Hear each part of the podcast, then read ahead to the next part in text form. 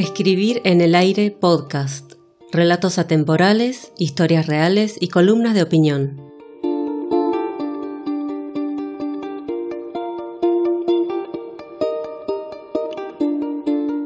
Sábado 3 de agosto por la mañana.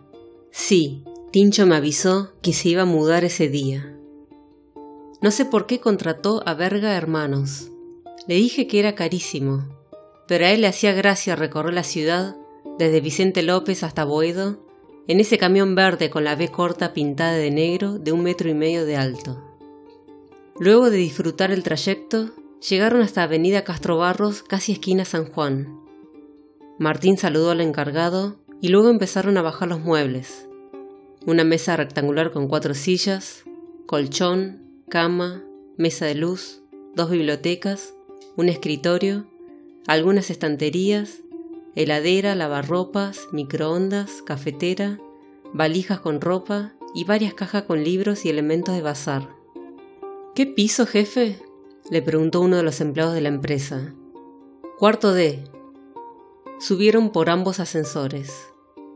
Hacia el mediodía, Martín ya estaba instalado. Me mandó un mensaje como a las dos y media. Estaba contento, cansado, todo chivado y con hambre. Pedimos una empanada a domicilio y seguimos acomodando los muebles. Había olor a café en el ambiente, pero del tipo expreso, de cuando pasás frente a una cafetería. Debe ser de acá al lado, me dice Tincho señalando el cuarto E. Pedile una taza, que vas a estar toda la noche ordenando acá. Sí, no me vendría mal. Y de paso conozco a la vecina. Me responde guiñándome el ojo. ¿Y si es hombre? Pajero. Una pared blanca dividía ambos departamentos. Los balcones eran contiguos, pero las veces que Martín se asomó por la barandilla para chusmear, nunca vio nada. Pasaban los días, las semanas, y Tincho jamás se cruzó a la persona del cuarto E. Sin embargo, la escuchaba, la olía, la sentía. Un martes a la tarde, cuando regresaba a casa del trabajo, estaba por entrar al departamento y escuchó murmullos y risas. Miró a todos lados, pero no había nadie en ese pasillo. Giró el picaporte y de nuevo ese sonido de alguien hablando pero sin percibir lo que se dice. Observó la puerta del cuarto E y los ruidos cesaron. Martín largó un resoplido. Nada peor que sentirse espiado y que se te rían a escondidas sin dar la cara. Una mañana, luego de ducharse y mientras se cambiaba para ir a laburar, sintió un perfume femenino, floral, vibrante, con notas de jazmín, magnolia y una estela al final de ámbar y rosa de damasco. Entonces, su vecino era vecina, o era una pareja la que vivía allí, o había una tercera persona. Tincho se estaba obsesionando con este individuo. Cada vez le era más frecuente captar señales o indicios de que alguien vivía allí, pero no se daba a conocer. Varias veces tocó la puerta del cuarto E, pero nadie respondió.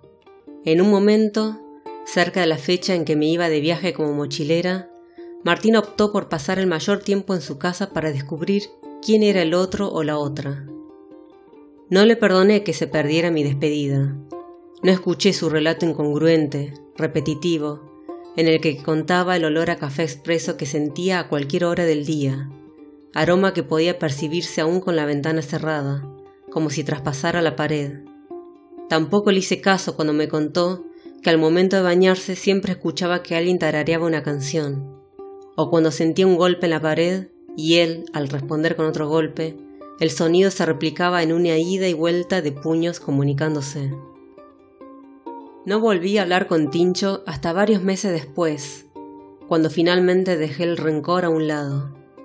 Me enteré que se había vuelto a mudar, o mejor dicho, la familia lo sacó por la fuerza del departamento. Martín se había vuelto ermitaño, dejó de ir al trabajo y cortó comunicación con el mundo. Se alejó de la realidad. Lo internaron en un neuropsiquiátrico y recién hablé con él cuando le dieron el alta. ¿Cómo te sentís? Le pregunté y me arrepentí al toque pensando que era una interrogante obvia. Bien, bien. Ahora ya no soy un loco peligroso. Sos un loco lindo, le interrumpí para hacerlo reír. Ambos reímos.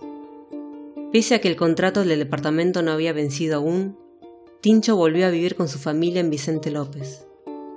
Los padres me llamaron un día y me comentaron que el resto del alquiler había sido pagado en su totalidad por Martín, para que nadie lo molestara.